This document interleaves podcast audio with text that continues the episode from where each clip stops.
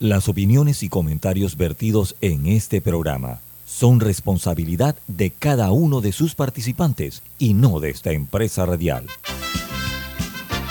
Son las 7.30 de la mañana, hora de un buen café y hora de Infoanálisis, el programa de información y análisis más profundo de Panamá. Infoanálisis con Guillermo Antonio Adames, Rubén Darío Murgas, Camila Adames Arias y Milton Enríquez. Infoanálisis por los 107.3 de Omega Estéreo.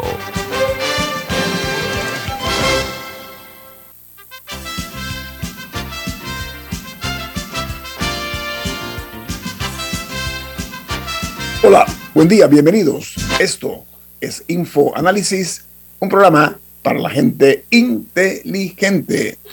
El equipo de Infoanálisis, el staff. Camila Adames. Alexandra Siniglio. Y Guillermo Antonio Adames. Les recordamos que este programa es presentado por... Por Café Lavazza, un café italiano espectacular que usted puede encontrar y pedir en restaurantes, cafeterías, sitios de deporte o de entretenimiento, da la bienvenida a Infoanálisis. Pide tu lavazza. Gracias Camila, muy amable. Bueno, también les eh, hacemos el recorderis que este programa se ve en vivo, en directo, en video, a través de Facebook Live. Lo pueden ver en sus teléfonos móviles o celulares, en sus tabletas, en sus computadoras. De igual manera, los programas quedan todos grabados en video en YouTube y usted puede bajarlos o puede verlos. Los, todos los programas de infoanálisis de hace una semana, hace un mes, el de ayer, tres meses, el tiempo que usted quiera, todos están en eh, YouTube para que los vea en sus televisores o en sus, en sus teléfonos móviles o en sus tabletas también. De igual manera, eh, nosotros estamos en la app de Omega Stereo, disponible tanto en Play Store como en App Store y en otra aplicación gratuita que se llama TuneIn Radio, TuneIn Radio. Las noticias que son primera plana en los diarios más importantes del mundo son las siguientes. El New York Times dice, la búsqueda del FBI en la casa de Donald Trump lleva un largo conflicto a la vista del público. La búsqueda eh, por parte del FBI fue la culminación de una larga batalla entre Donald Trump y los funcionarios encargados de salvaguardar los registros de la nación norteña, los registros de los Estados Unidos. Imagínense ustedes. El Washington Post titula, búsqueda de Mar a Lago parece centrarse en si Donald Trump y sus asesores estuvieron, eh, obtuvieron, perdón, no, retuvieron artículos eh, que son de la Casa Blanca el FBI ha solicitado una orden de allanamiento después que los funcionarios de los archivos nacionales presionaron al círculo de Trump para que devolvieran lo que creían que es propiedad del gobierno, no de un presidente. En estar todos en la librería nacional y otros en la Casa Blanca. Él se los llevó para su casita. Se la manilla, el bate y la pelota, aparentemente, ¿no? Para no dejar huellas de algunas cosas que ya ustedes saben de qué estoy hablando. El Wall Street Journal titula Búsqueda del FBI en la casa de Trump en Palm Beach, Florida. Dice que es motivada por la preocupación sobre los registros de la uh, clasificados de la administración eh, que se produjo dos meses después que los abogados del Departamento de Justicia buscaran información sobre material confidencial que se había llevado eh, aparentemente el acusado, en este caso el eh, señor Trump de la Casa Blanca. En Venezuela anuncian el establecimiento de las relaciones militares con Colombia y el ministro de Defensa venezolano se pondrá en contacto con su homólogo de inmediato, su homólogo colombiano, para materializar esta, este, nuevo, este, nuevo, este nuevo tipo de relaciones militares. En República Dominicana rescatan a dos mineros después de 10 días atrapados en una mina de Cerro Maimón. Estos hombres sobrevivieron eh, gracias a que el gobierno dominicano rápidamente le pidió una tuneladora, que es la más grande del mundo, a Canadá, y así lograron salvar la vida de estos dos hombres que ayer casualmente fueron recibidos por el presidente de República Dominicana, el eh, señor Luis eh, Abinader. Mientras en Canadá se aumentarán los gastos en cannabis terapéutico para que los veteranos de guerra puedan usarlo. dice que unos 200 millones de dólares de las arcas federales serán destinados este año a reembolsar por la marihuana que han ellos utilizado para uso medicinal, que fueron además adquiridas como dije, por los eh, antiguos combatientes, los, los, soldados que han ido a la guerra, en, eh, que son canadienses. Disculpen. Eh, otra noticia, primera plana, está en la primera plana de todos los diarios hoy, es que la actriz Anne Hesh entró en coma y permanece en estado extremadamente crítico después que, se, que su automóvil pero chocó contra una casa en Los Ángeles, en California, lo que provocó que ambos se incendiaran, la casa y el carro. Iba aparentemente a alta velocidad. ella, venía, ella venía huyendo de otro accidente que ella había provocado. ¿Así? ¿Ah, sí, y, y sí, ella, ella tiene aparentemente problemas de estancia, etcétera. Ella había estado en otro accidente, se iba como a 90 millas por hora en un área residencial y quedó metida en una casa en la que la dueña de la, la, que estaba alquilando la casa, por, afortunadamente logró salir ilesa con sus mascotas, pero la casa fue pérdida total. Y, el carro también. Ahora, resulta ser, de acuerdo a la información noticiosa, que la actriz Hesh tiene una lesión pulmonar, con, la mantienen en lo que se llama ventilación pulmonar eh, mecánica, porque no ha todavía hasta esta madrugada no había recobrado el conocimiento Anne Hesh. Por otra parte, en eh, Brasil se registra una deflación del 0,68% en el mes de julio gracias a una bajada del precio de los combustibles, en parte por la reducción del impuesto sobre la gasolina la energía aplicada por el gobierno brasileño. Mientras en Guatemala registran, eh, dice que hay una eh, cerca de 55 mil turistas salvadoreños aprovecharon un largo fin de semana y se fueron eh, los salvadoreños de turismo a Guatemala, logrando generar un monto importante de divisas, producto pues de, como dije, de estas fiestas que se llaman las fiestas agostinas, es un fin de semana largo. Bueno, 55 mil salvadoreños se fueron a Guatemala. Ojalá Panamá lograra lo mismo con ticos y otros centroamericanos que vengan a Panamá a pasarse el fin de semana, ¿no? Eh, por otra parte, en Argentina, para eh, el fiscal del juicio eh, por la obra pública en ese país, dice que no le caben dudas de que el señor Báez, que era el hombre de confianza de Néstor Kirchner y de Cristina Kirchner, fueron los que creaban los, los, perdón, los sobreprecios que le imponían a los contratos de 51 obras viales. Tuvo este hombre, un solo hombre, teniendo una sola compañía, logró contratos con sobreprecios sobre 51 obras eh, viales en Argentina. Yo creo que este se va a llevar el, premio Nobel. 51 ¿ah? contratos, una sola empresa en un país tan grande como Argentina. Bueno, Kirchner, el Néstor está muerto, como sabemos, Dios lo tenga donde debe estar, pero la señora Cristina Kirchner, vicepresidenta de ese país, está temblando, porque el fiscal, a pesar de que no ha amenazado, dice que esta señora no se va a salir con la suya.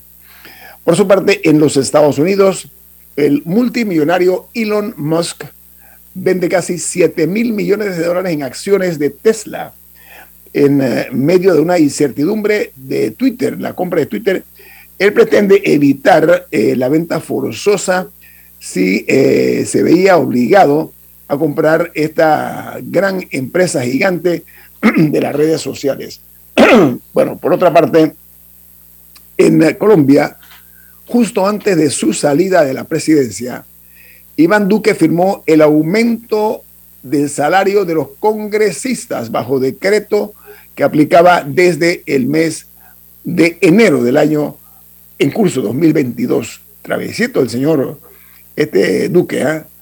le dejó también otra, otra, otra carga porque él había, cuando Petro tenía interés en, la toma de posesión de presentar pues la, la espada de Bolívar, él hizo un decreto negándole esa posibilidad y Petro le tumbó eso y, llevó la, espada de Bolívar. Que los presidentes a veces se cree que son dueños del, patrimonio eh, del Estado, ¿no? En México, una noticia mala para los seguidores y las seguidoras de una telenovela eh, de mucha audiencia en América Latina que se llama La Rosa de Guadalupe. Bueno, la actriz eh, que es la figura de esta telenovela murió en un accidente automovilístico. Ella se llama Aranza Peña. Murió a los 25 años de edad eh, tras perder el control de su vehículo y chocar con un poste de cemento. Una mujer muy guapa, pero aparentemente muy talentosa también, de la Rosa de Guadalupe. En Perú, el presidente Pedro Castillo eh, dice que el Palacio de Gobierno ha sido violentado con un allanamiento ilegal y está acusando a un grupo de congresistas, al igual que a la Fiscalía y a la prensa, de esta acción.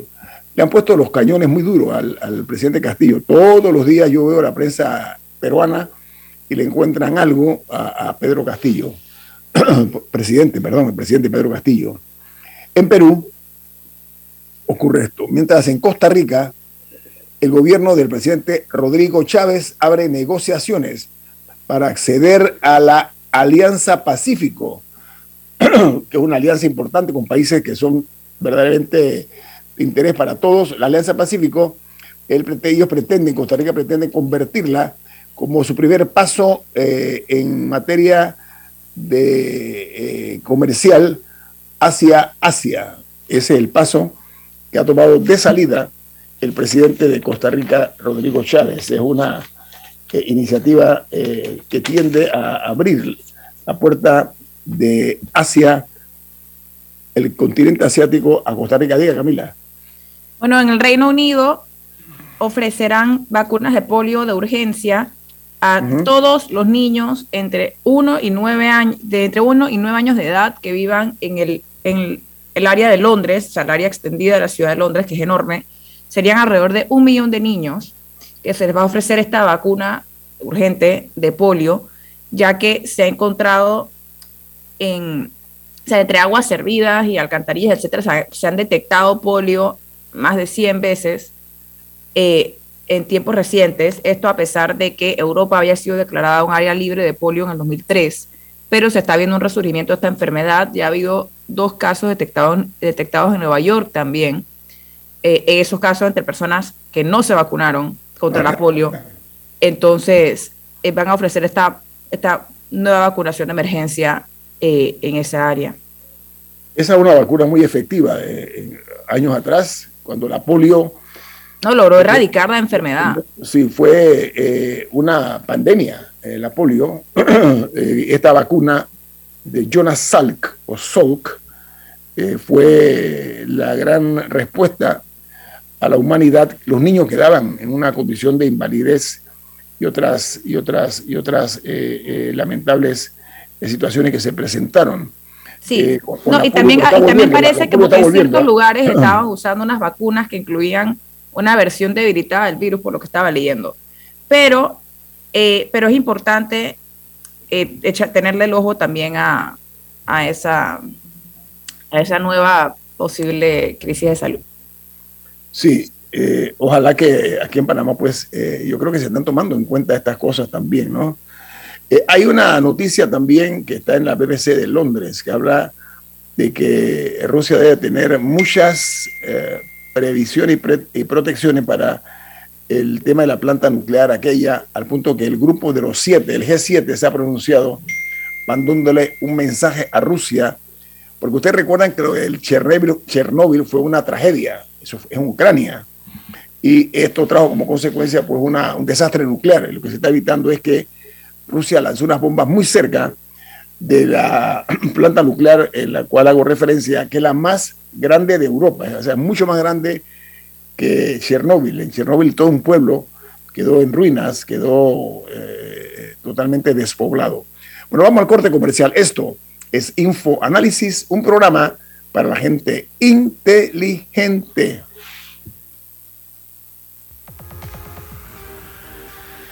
Omega Stereo tiene una nueva app. Descárgala en Play Store y App Store totalmente gratis. Escucha Omega Stereo las 24 horas donde estés con nuestra aplicación totalmente nueva.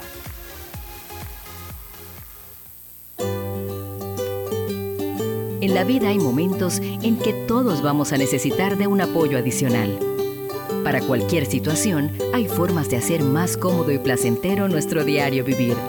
Sea cual sea su necesidad, en Hogar y Salud los apoyamos haciéndole la vida más fácil, porque contamos con la experiencia necesaria para recomendarle lo que usted necesite. Recuerde, Hogar y Salud les hace la vida más fácil.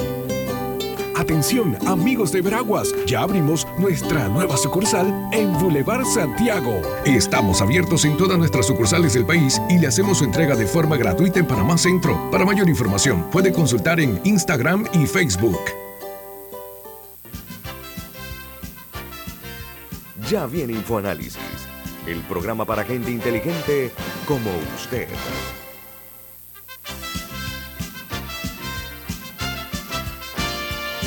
Bueno amigos, eh, tenemos eh, por parte de Camila un mensaje importante. ¿De qué se trata, Camila? En Banco Aliado te acompañan en tu crecimiento financiero. Ahorra con tu cuenta Más Plus, mejorando el rendimiento de tus depósitos. Banco Aliado, tu aliado en todo momento. Puedes visitarlos en su página web bancoaliado.com o seguirlos en sus redes sociales como arroba Banco Aliado. Banco Aliado, tu aliado en todo momento.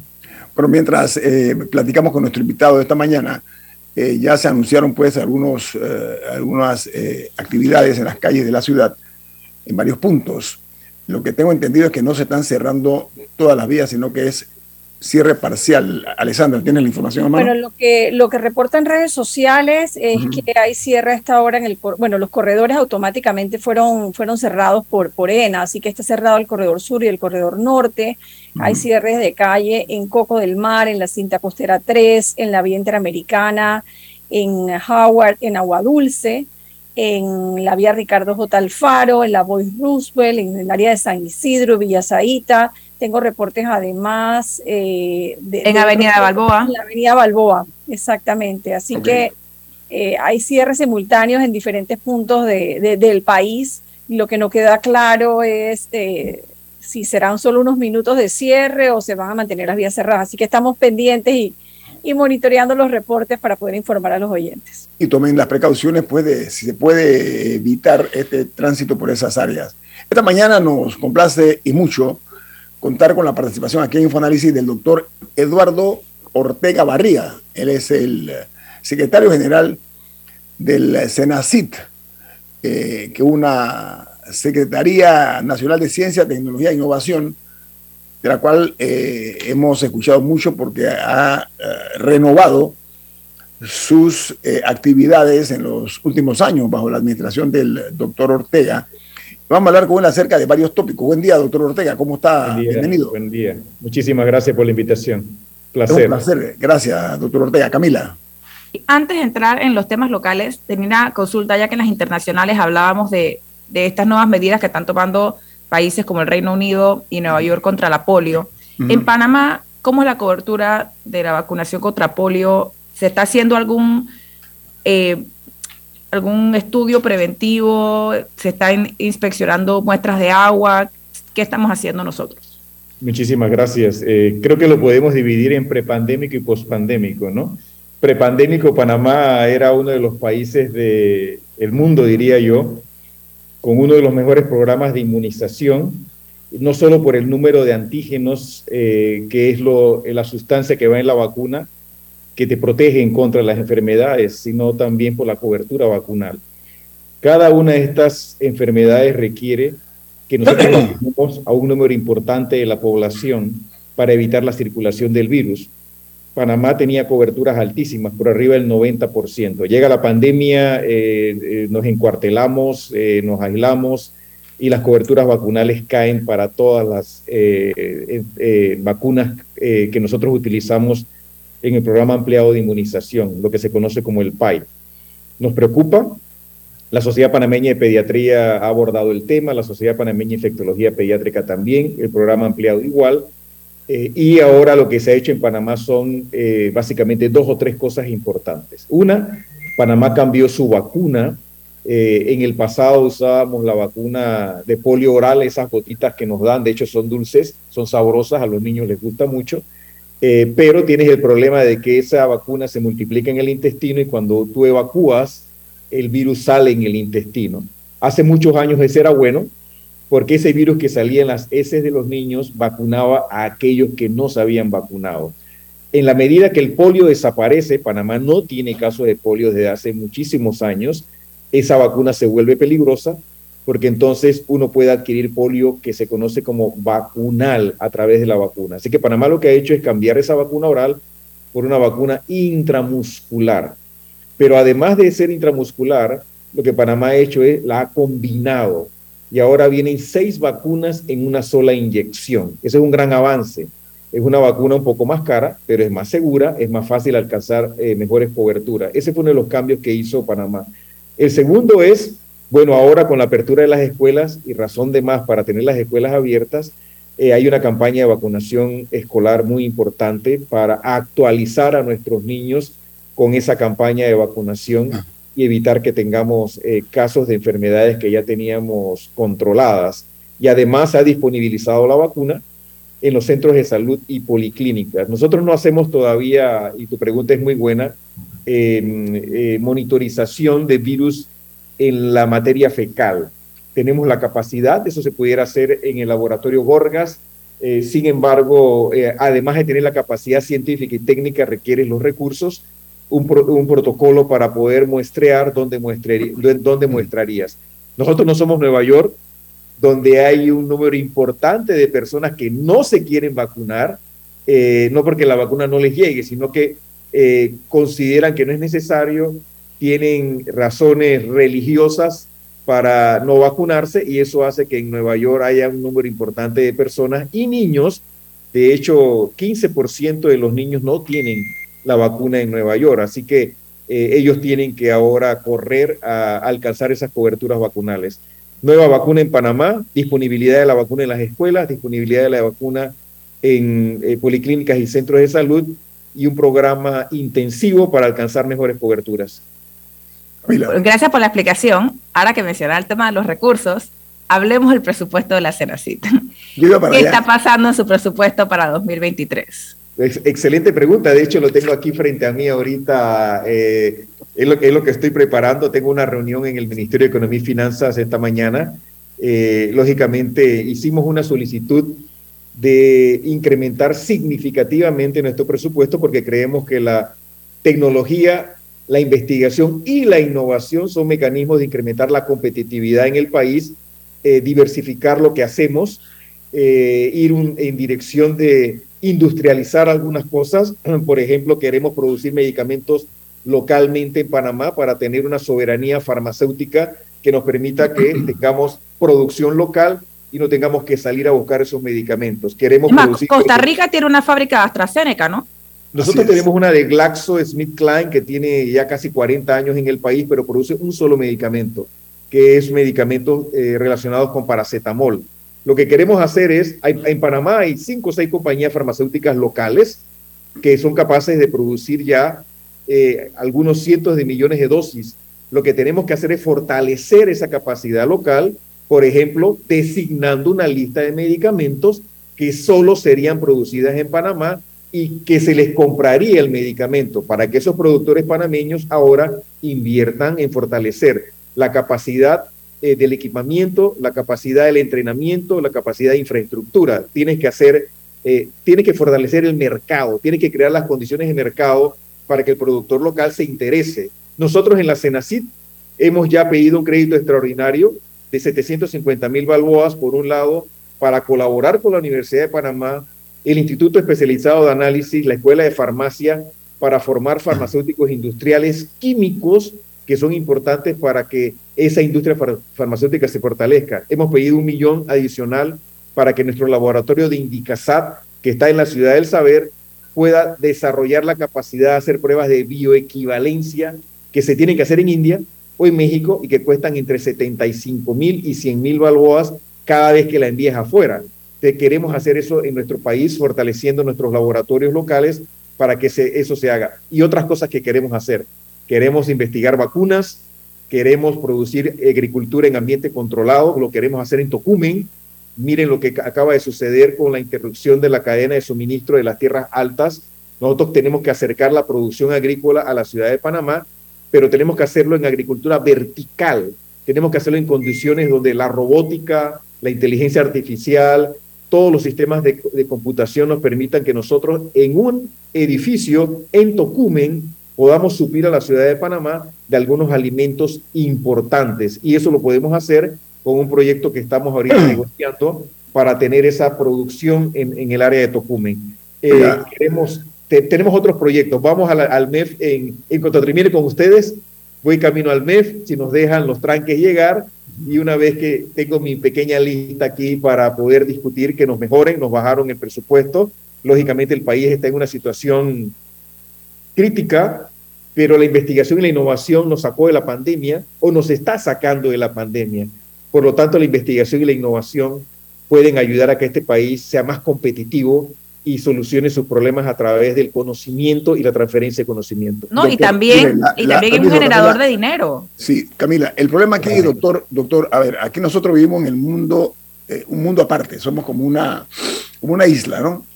Eh, y somos el país del absurdo. A mí me llamó mucho la atención que en el presupuesto, por ejemplo, a la AMPIME se le aumentaron eh, más de 2.6 millones de dólares. A la AMPIME, no digo que no sea importante, pero a la ciencia y la tecnología se le recortaron, lamentablemente, 3.7 millones de dólares para el año 2023. En otros países del primer mundo, y debe servirnos de ejemplo, hay dos cosas. Una, la apuesta por la ciencia y la tecnología los hace grandes. Es así, doctor es así, ¿no? las grandes naciones, por una parte. por, la otra, por la otra, cuidan los países del primer mundo y tenemos que mirarnos en ese espejo grande de las grandes naciones, no mirarnos en nuestros pares, con todo respeto, por supuesto, ¿no? Entonces ellos también apuestan a evitar la fuga de talentos, la fuga de, de genios. Ellos es todo lo contrario. Lo que hacen ellos es que tratan de ir buscando la manera de sumar la mayor cantidad posible de los mismos. En Panamá, lamentablemente... Y retener. sí, yo quiero eh, eh, solicitarle a usted al regreso del corte comercial, porque creo que es una pregunta que amerita una respuesta eh, intensa y extensa, ¿no? Porque nosotros apostamos más al músculo que al talento muchas veces. Músculo estoy hablando al deporte, ¿no? Estoy viendo que están dando un presupuesto para la creación y no es porque no lo merezcan, pero hay que buscar prioridades. Ese es el éxito de cualquier nación. Al regreso hablaremos acerca de esta inequidad que hay en cuanto al aporte en el presupuesto de eh, una institución tan importante, perdón, como en efecto lo es el SENACID, la Secretaría Nacional de Ciencia, Tecnología e Innovación, cuyo secretario está aquí con nosotros esta mañana en Infoanálisis. Viene más.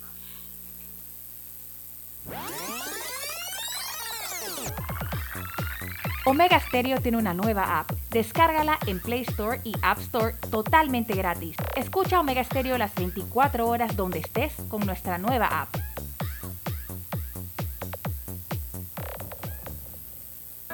Hay quienes se levantan antes que el gallo cante, quienes desde la oscuridad encuentran una luz de esperanza, quienes ven la oportunidad de crecer uniendo pueblos y son los mismos quienes ven progreso en el cambio. A nuestros clientes por inspirarnos a avanzar, a progresar por casi 100 años. Les damos gracias visionarios y ASA.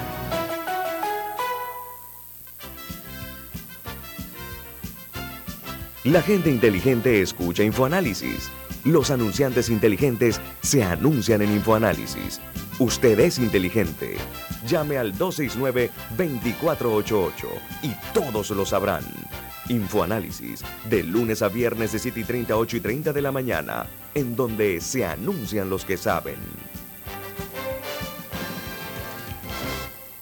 En Claro sabemos el verdadero valor de estar conectado con tus personas favoritas. Ya sea tu familia o tus amigos, tenlos cerca con el plan familiar 3x2. Al portar tres líneas te damos una gratis por un año con ilimitada, minutos ilimitados a Claro y 900 minutos a otros operadores. Activa tu plan familiar hoy.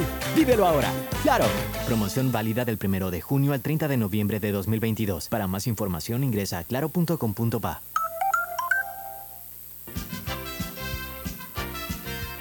Ya viene InfoAnálisis, el programa para gente inteligente como usted.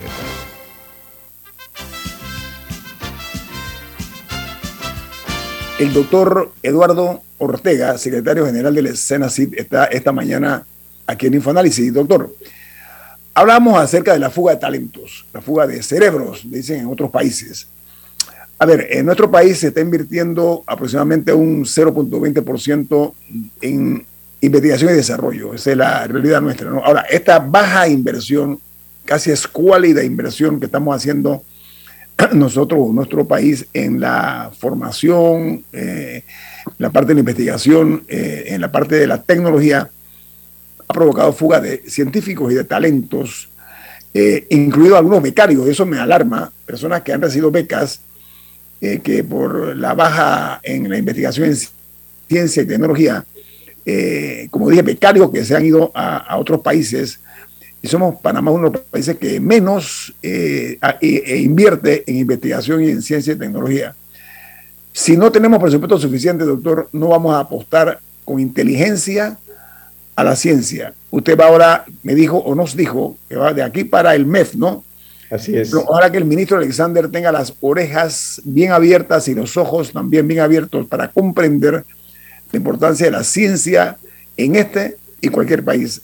Hábleme acerca de la el tema de los becarios, eh, doctor, porque tienen que revertirle al, Estado eso, ¿correcto? Y muchos se van o se quedan en otros países. A ver, eh, creo que el ministro tiene la mejor intención, pero creo que la situación no es fácil para el país.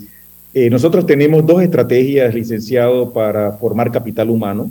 Uno son las becas internacionales por concurso, donde tenemos 700 panameños en las mejores universidades. Eh, si tú eres aceptado en una de las mejores 200 programas del mundo, eh, la Secretaría, en colaboración con el IFARO, te paga tus estudios eh, y te atrae de regreso con un programa de reinserción laboral en el cual nosotros pagamos el salario de estos profesionales de alto nivel el primer año 100%, el segundo año 75% y el tercer año 50%. Eh, eh, tenemos también eh, programas locales de posgrado en la Universidad Tecnológica de Panamá y en la Universidad de Panamá, donde tenemos 15 programas de posgrado. Tenemos dos doctorados y tenemos 13 maestrías y ahí tenemos 142 estudiantes becados por el IFARO y la CENACID, también plazas por concurso que son evaluados y seleccionados por un comité internacional eh, para que ellos puedan ser objeto de esas becas.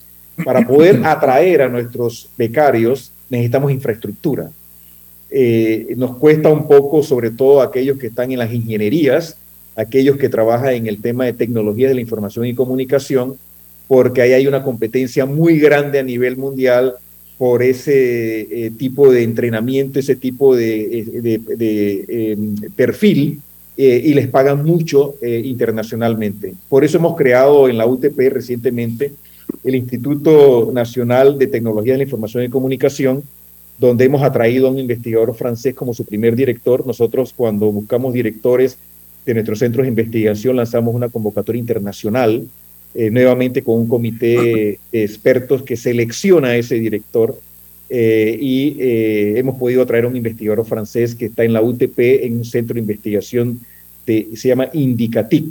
Pero necesitamos no poner en peligro esos programas de posgrado, necesitamos poder seguir enviando nuestros becarios eh, y sobre todo atraerlos y mejorar la infraestructura. Queremos también, licenciado Adames, territorial, territorializar la investigación. ¿Eso qué significa? Queremos crear centros de investigación regionales eh, para que eh, en la región occidental, en la región central del país, nuestros investigadores locales, trabajando con los centros de competitividad local, puedan enfocarse en problemas de la región. Eh, en, Chiriquí, por ejemplo, y en Bocas del Toro tenemos al parecer un cacao de alto nivel que ha sido caracterizado parcialmente y creemos que se puede convertir en el próximo geisha del cacao. Eso hay que estudiarlo, la genética, la química, eh, tenemos que eh, trabajar también las características del suelo y del agua, y eso se logra a través de centros de investigación regional. Así que queremos crear dos centros regionales, uno en Chiriquí, uno en la región central, Estamos trabajando, como le mencionaba, en centros de producción agrícola en ambiente controlado. Queremos tres, uno en Chiriquí, uno en Azuero y uno en la, en la, cerca de la ciudad de Panamá, para tener alimentos cerca de donde está el mayor núcleo demográfico de nuestro país eh, y abordar temas de, la cadena de suministro. Pero es importante invertir en ciencia. Doctor, una, una precisión nada más que creo que es juicioso hacerla la información de que eh, de las 2.719 becas que fueron otorgadas por la institución que usted dirige, eh, la CENACID, eh, de estudiantes en el extranjero, hasta la fecha, solamente 36 de estos becarios han cumplido el compromiso de, de regresar a Panamá para retornar la inversión. ¿Eso es correcto, doctor? No, la mayoría regresa, son 700 becarios que tenemos internacionalmente, 142 en Panamá, la gran mayoría regresa. Eh, de hecho, menos del 2% no regresa, pero ese 2% que no regresa está concentrado en un área específica que son las tecnologías de la información y comunicación. Ahí nos está costando traerlos de regreso porque es un área donde nosotros ahora, pospandémicamente, con la ayuda, por ejemplo, de la IG, nosotros y de eh, eh, también la estrategia de Panamá Hub Digital, eh, estamos ahora trabajando más en fortalecer esa capacidad, pero la gran mayoría de nuestros becarios regresan. Si no regresas, la beca se te convierte en un préstamo y le tienes que regresar al país los recursos que han sido invertidos en tu beca si no regresas. lo eh, importante es darle esa oportunidad también, porque si, si, si vienen a Panamá, pero no tienen la oportunidad de trabajar con un salario que digno para los estudios que han realizado, también es injusto, ¿no? No, y le sale más viable el préstamo. porque consigue un trabajo que le pague miles de dólares en el extranjero y bueno, puede pagar el préstamo en Panamá. A veces eso sucede, eh, has dado en, la clave. Eh, nosotros estamos fortaleciendo esas colaboraciones, por ejemplo, con Panamá Pacífico. Hemos estado eh, conversando con las empresas que están ubicadas ahí, con la Cámara de Comercio también, con el sector privado, con las empresas SEM, para poder reinsertar a nuestros becarios en las empresas y hemos tenido una muy buena respuesta. Hay un interés muy grande tenemos eh, un número importante de, becarios ahorita trabajando en temas de tecnología, la información y comunicación, ingenierías, aspectos que, que no son carreras tradicionales, vamos, que no es el abogado, no es el odontólogo, no es el médico tradicional, ahora estamos trabajando otros temas. No, pero también es importante, ha tocado un punto, la colaboración de la empresa privada. O sea, que ellos también se interesen por mejorar sus procesos, por querer atraer este talento que mejore las condiciones. Y yo creo que a veces no, no pensamos en los beneficios que nos puede traer la ciencia. Por ejemplo, nos quejamos todos los días de los huecos en Panamá. Bueno, aquí deberíamos tener gente estudiando nuestro suelo y los materiales que estamos usando para ver si descubren un nuevo superasfalto que sí arregle. O sea, esos son el tipo de cosas que la, que la ciencia está hecha para resolver problemas. El tema de la energía, las baterías, las baterías. renovables, producimos petróleo, tenemos que ver cómo vamos nosotros a resolver el tema de la energía en este país y eso se hace investigando. Sí, no, el agua, tantas cosas, o sea, donde hay un problema, existe la posibilidad de que la ciencia lo arregle. Pero eh, me gustaría regresar un poco al tema de los recursos, porque mencionaban que Panamá tiene, el, creo que escuché, 0.2% del PIB dedicado a, a investigación ¿Es lo que escuché y ciencia?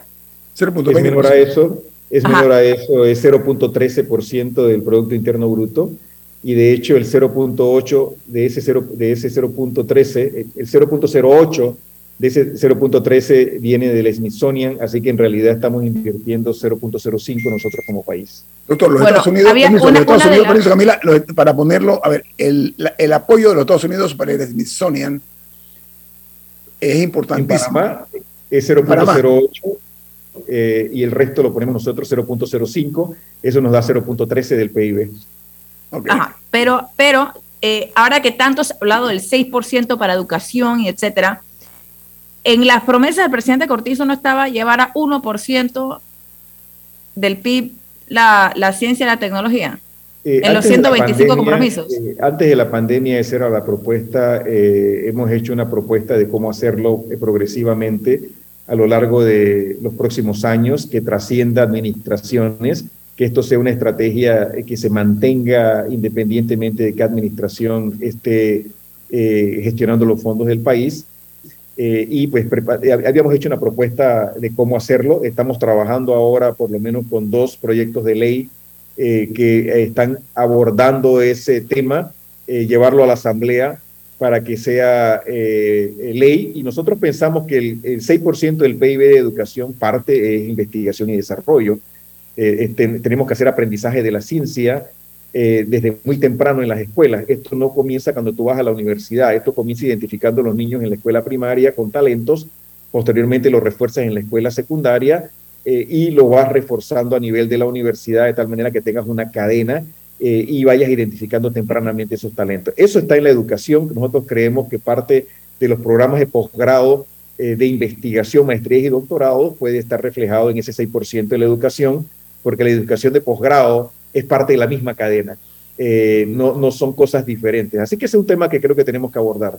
Si parte del 6% puede ser utilizado en esa eh, eh, carrera STEM, ciencia, eh, ingenierías, matemática. tenemos que fortalecer la formación de mujeres en las ciencias también. Tenemos pocas mujeres en ingeniería. De hecho, en este país, 65% de los estudiantes son mujeres.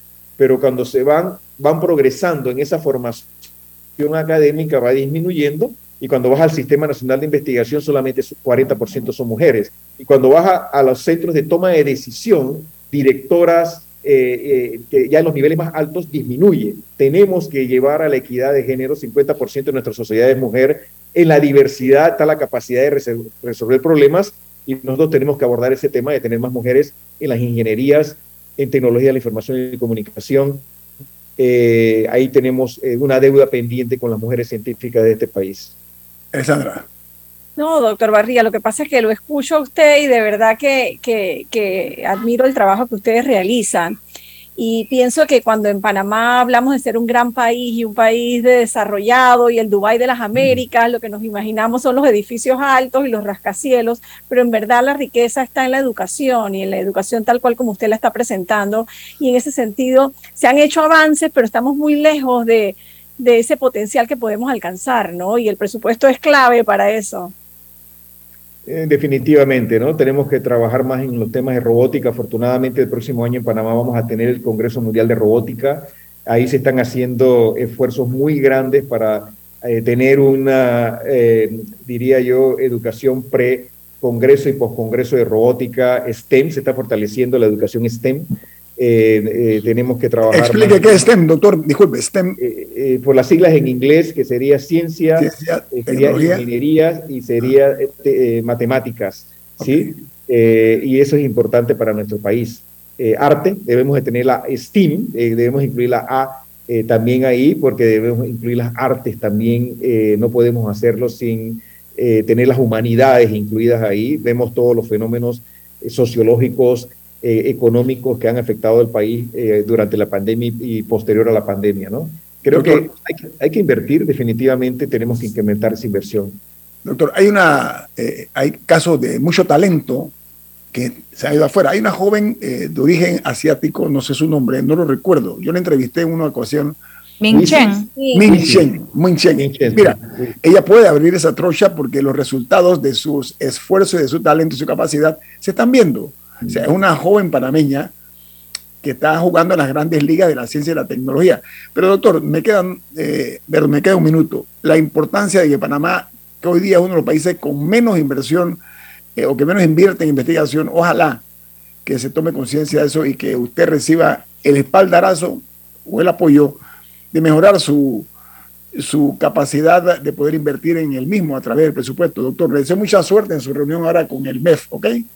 Somos optimistas, nosotros sabemos que el ministro tiene la mejor intención, vamos a aclararle nuestra solicitud y yo soy optimista de que vamos a ser exitosos.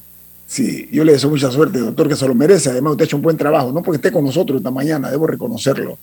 Muchas eh, gracias. Que tenga buen día y éxito, pues, doctor. Muchas gracias. Hasta luego. De, la, de la doctor Eduardo Ortega. Barría. Vamos al corte comercial esto. ENA análisis. informa Ah, que se abrió el corredor sur.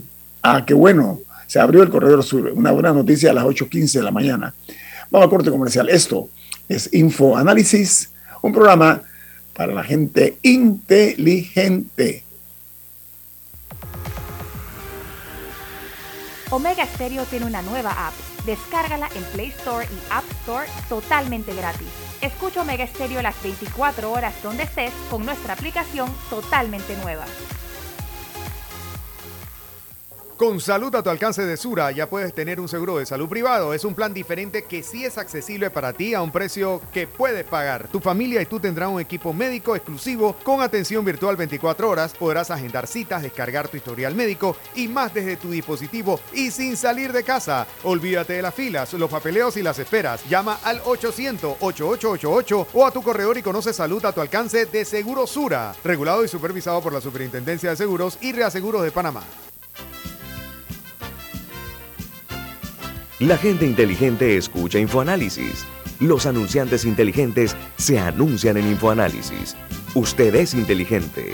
Llame al 269-2488 y todos lo sabrán.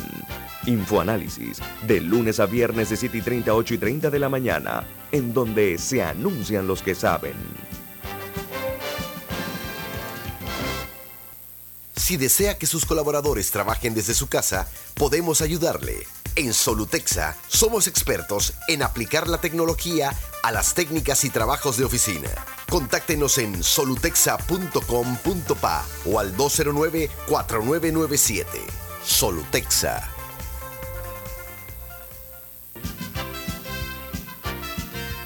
Ya viene InfoAnálisis, el programa para gente inteligente como usted.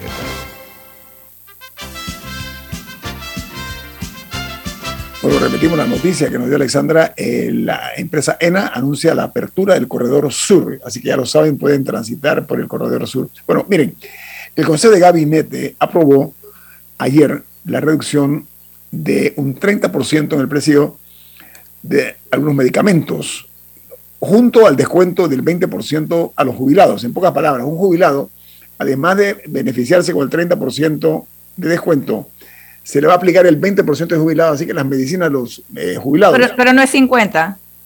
30 y 20 son 50. No, no, Se, no No. se suman. Alexandra lo puede explicar mejor. Bueno, es que escuché esta mañana al doctor Lao en una entrevista eh, explicando que no digamos que es el 50% porque la matemática no es tan exacta, que a esos medicamentos lo primero que se le va a aplicar es el 30% de descuento en base al precio tope que tenía el medicamento al 30 de junio de este año. Ese es el precio de referencia. O sea Ah. que no es que ahora pueden subir el precio para aplicar un descuento, sino que el precio de referencia es el del 30 de junio. Que el jubilado llega a la farmacia, pide su medicamento y le hacen el descuento del 30%. Y luego de ese total se descuenta el 20% del descuento de jubilado en el caso de ser jubilado. Y Ah, que ok. esta matemática da unos centavos de, de- de- de diferencia, una, una, que, que es importante decirla porque si el medicamento te costaba 10, ya no, te va, no es que te va a costar 5, sino él ponía el ejemplo de 5.60, creo que fue que mencionó. Entonces, Bueno. bueno, solo para, para hacerle justicia a esa aclaración que escuché esta mañana. había una alegría inusitada eh, que se había escuchado por parte de algunos jubilados que decíamos el 30 más el 20, 50 es la mitad. Bueno, eh, ok, bien, gracias por la aclaración, Alessandra, pero ¿sabes qué? Esto va a entrar en vigencia el próximo lunes 15 de agosto y va a ser prorrogable por seis meses. Paralelamente a esta buena nueva, hay otra interesante. Es que la Estrella de Panamá ha publicado una investigación con relación a lo caras que son las medicinas en Panamá, señalando que son los laboratorios fabricantes los responsables en cuanto a la cadena esta de comercialización. Y la estrella habla, preste mucha atención, del leonino contrato de confidencialidad que los fabricantes obligan, según la estrella de Panamá, a firmar a las distribuidoras para esconder sus ganancias. Gran denuncia esta que está haciendo el diario La Estrella de Panamá, que no puede quedar en el anecdotario. Las eh, eh, investigaciones de la Estrella de Panamá encontraron que laboratorios fabricantes como por ejemplo Bayer, eh, Mega Labs, Pfizer, Abbott, Merck, y una que se llama Sandoz o Sandoz, están entre otras que son las que imponen los precios de los medicamentos a las casas distribuidoras, que a su vez les venden a las farmacias privadas y al Estado, obteniendo márgenes de ganancias de más del 27%. Y hablan de que eh, las... Pero esos, son, eh, pero esos son los laboratorios inter- internacionales. Sí, es correcto. Entonces, la- lo que yo creo que hay que abundar más es que aquí obviamente los márgenes de ganancias son hasta groseros eh, comparados con otros países. No tengo que ir muy lejos. Estamos aquí a 50 minutos o 55 minutos de Bogotá. O váyase a Cali o váyase a Medellín. Y va a ver la vulgaridad que hay en Panamá en cuanto a los precios de la medicina comparado con Colombia y por ni hablar de España. Ahí- ni siquiera... Pero también hay sistemas, pero también hemos hablado en este programa de que, o sea, son sistemas en los que el Estado asume un porcentaje también. Entonces, o sea, cuando cu- al, al ir a una farmacia y agarrar el medicamento y ver el precio, no necesariamente es una comparación justa. En España con- no. Con, ajá, en España fue que creo que 2000 No, pero o- o no, no hay subsidio, no hay un subsidio por parte del Estado. Ah, ok, pero no recuerdo en- en qué hubo uno de los países que habíamos usado como referencia que o alguien que nos hizo la corrección de que de que sí hay un tema ahí de, de distribución de la carga. Yo creo que hay que regresar al, al punto inicial y es que no tendríamos que comprar medicamentos en farmacias privadas o por lo menos la- los, los, los asegurados no tendrían que hacerlo si el Estado pro- los pudiera proveer como es su deber. Eso siempre me parece importante recalcarlo. O sea, nos podemos quejar todo lo que queremos de lo que cuesta en la privada, pero no hay que, el, no hay que descartar la responsabilidad que tiene el Estado de, de proveer y que al final la gente tiene que recurrir a lo privado porque lo público no falta- está haciendo su trabajo. Así que hay que fortalecer. Ese, es un buen punto. Yo creo que es un Sí, punto sí, me pasa- válido, sí, sí, pero lo siempre, que- siempre hay que decirlo. Siempre hay que decirlo y tienes un punto muy válido, pero el tema de los márgenes de ganancia que por años han tenido estas industrias en Panamá es otro punto importante. Y créeme que cuando ahora aceptan esta reducción en 170 medicamentos del, tre- 130, del, del 130. 30%, eh, eh, ellos ya tiraron su matemática y ellos saben ya eh, lo que les va a implicar y, y no creo que, que, están sacrificando gran cosa. Yo creo que es un gran paso, sí es un primer gran paso, lamentablemente solo por seis meses hay que ver si se prorroga. Lamentablemente, yo siento que el gobierno ha desaprovechado una oportunidad de esta crisis nacional que se ha generado de dar a la yugular y corregir de salida el problema y no ponerle una curita a un problema tan grave que está afectando a tanta gente. Eh, yo creo que, escuché también esta mañana al doctor Lao decir que, porque ante la pregunta de que si puede haber desabastecimiento, que eso estaba contemplado y que están pasando una ley que permita al Estado eh, hacer compras de emergencia de estos medicamentos en el momento en que pueda surgir eh, una falta de ellos en el mercado. ¿Por qué no ir más allá? ¿Y por qué no decir todo el mundo puede traer eh, Tilenol y todos los medicamentos y no las restricciones que hay hoy en día de que si yo tengo, y pongo el ejemplo de Tilenol por poner cualquiera, si yo tengo el registro para traer ese medicamento, yo soy la única que lo puedo traer.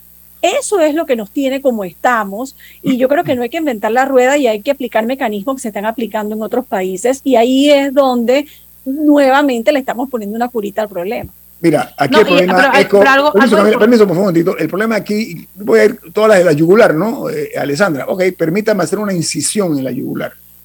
Mira, aquí el tema este de los medicamentos, de la escasez que ha habido de medicamentos que ha llevado a la gente que son jubilados a comprar en la, en la, en la privada, ha sido vista con cierto grado de frivolidad por parte de los que tienen la responsabilidad de proteger los mejores intereses del país y su gente.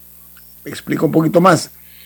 Ahora que estamos descubriendo lo que todo el mundo sabía, el gran negociado que hay en eso, pero sobre todo la incapacidad en las administraciones para manejarla como debe ser una institución como el Seguro Social, como el Ministerio de Salud, administrarla correctamente. Desde el momento en que no habían números puntuales acerca de la realidad del Seguro Social, aquí había, había ido gente a la cárcel. ¿Cómo es posible que aquí las autoridades se aguantaron? ¿Ah? Que aquí no sabíamos cuánto teníamos en centavos ni en dólares. En una caja de seguro social que no es del gobierno, es de nosotros los que aportamos mensualmente, estoicamente, para no recibir al final del día lo que nosotros aportamos o invertimos. Vamos a ponerlo de esa manera. Miren, eh, aquí hay gente con delirios que yo he visto que salen eh, eh, mentes afiebradas, ¿no? No, que lo que pasa es que aquí no se puede lograr contratar o comprar directo. No, perdonen, aquí no, no jueguen con la inteligencia de la gente. Si aquí hubiera un gobierno realmente valiente, que sea heroico, que piense con algo de dignidad hacia su gente, le pone orden a eso. ¿Saben por qué? El problema mayor, conforme a lo que se dice, es que estas empresas son grandes aportadoras a las campañas políticas.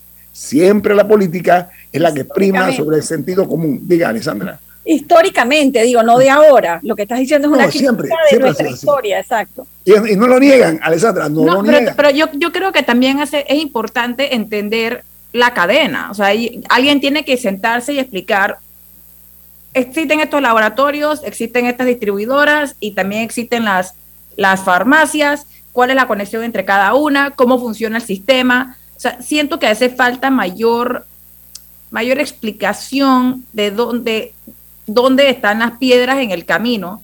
¿Y quién se queda con el botín? ¿Y quién se queda con el botín? no, no es la primera vez, no es la primera vez que yo escucho que es un tema de los laboratorios internacionales que sí venden más caro a Panamá que a los demás países, así que de raíz empezamos mal, por el tema de que somos un país de alto ingreso, entonces que automáticamente la medicina llega a Panamá antes de que se meta ningún agente local, que la medicina ya llega a Panamá con, con, con un precio más alto. Eso yo lo he escuchado por muchísimo tiempo de diferentes actores. Así que eso es un tema que, por ejemplo, no, no le toca negociar a ninguna de las empresas, le toca negociarla al gobierno. Pero Camila, eso o Cancillería, yo no sé con quién. pero, pero siento que... Le dan la espalda, ese es el problema, le dan la espalda a esa realidad. Mira, vamos a ver, aquí lo que prima en Panamá, el deporte favorito, no es el boxeo, no es el fútbol, no, es el, no el gatopardismo. ¿Saben qué es? Hacer cambios para que nada cambie.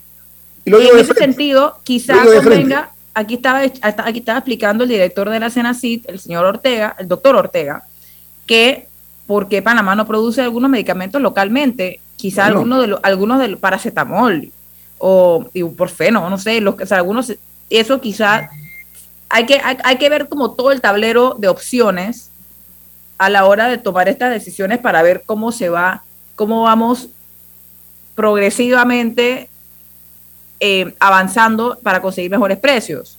Mi punto, Camila, es que no es un tema nuevo, no es que acaba de pasar que los medicamentos se dispararon, es, que es un tema que tiene años y que ningún gobierno ha hecho nada por resolver. Y que está dentro del plan de, gobierno del, presidente Cortizo. No es un problema que le surgió al presidente Cortizo, es un, un, problema para el cual él tenía una propuesta incluso en su plan de gobierno. Entonces, no es que estamos ahora enfrentándonos a una, una situación que acaba de ocurrir, ese es mi punto. No, totalmente de acuerdo. que las respuestas no tendríamos que sentarnos a evaluarlas ahora. Este sería el tiempo de ya haber ejecutado esas ideas. Y saben qué, yo creo que la prosperidad debe ser equitativa. No estamos hablando de que no ganen lo que se dedica al negocio, no, ganen pero juiciosamente, pero sobre todo pensando en el bien común. Ahí está el tema del juego. Bueno, viene Álvaro Alvarado con su programa Sin Rodeos. ¿Quién despide Infoanálisis, Camila? Café Lavazza, un café italiano espectacular que usted puede pedir en restaurantes, cafeterías, sitios de deporte o de entretenimiento, despide Infoanálisis. Pide tu lavazza. Nos vamos. Y nos vemos mañana. Chao. Ha finalizado el Infoanálisis de hoy. Continúe con la mejor franja informativa matutina aquí en Omega Estéreo 107.3, Cadena Nacional.